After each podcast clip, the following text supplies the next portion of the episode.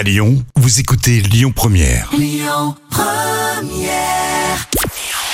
Bonjour Rémi, bonjour Jam. Comme tous les jours, on jette un œil aux audiences. TF1 était en tête hier soir avec la série euh, Camping Paradis qui a rassemblé 3 millions et demi de personnes.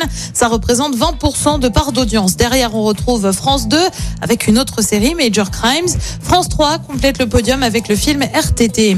Il tourne une nouvelle série pour TF1. Thomas Sisley est en plein tournage pour Comme un fils, une fiction qui a lieu dans les Alpes-Maritimes et qui s'inspire d'une histoire vraie sur un petit garçon abandonné par sa mère qui croise le chemin d'un un homme en cavale. Euh, Thomas Sisley est bien connu de TF1 hein, puisqu'on l'a vu dans une autre série, Balthazar, euh, qui attire en moyenne 5 millions et demi de personnes derrière leur télé. Il restera bien à l'antenne le temps de son procès. Jean-Marc Morandini est maintenu sur CNews.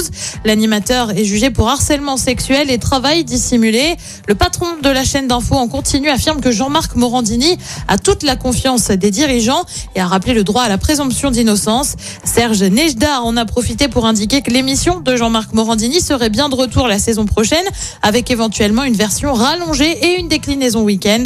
On le rappelle, Jean-Marc Morandini a en revanche quitté Énergie 12 il y a maintenant quelques semaines.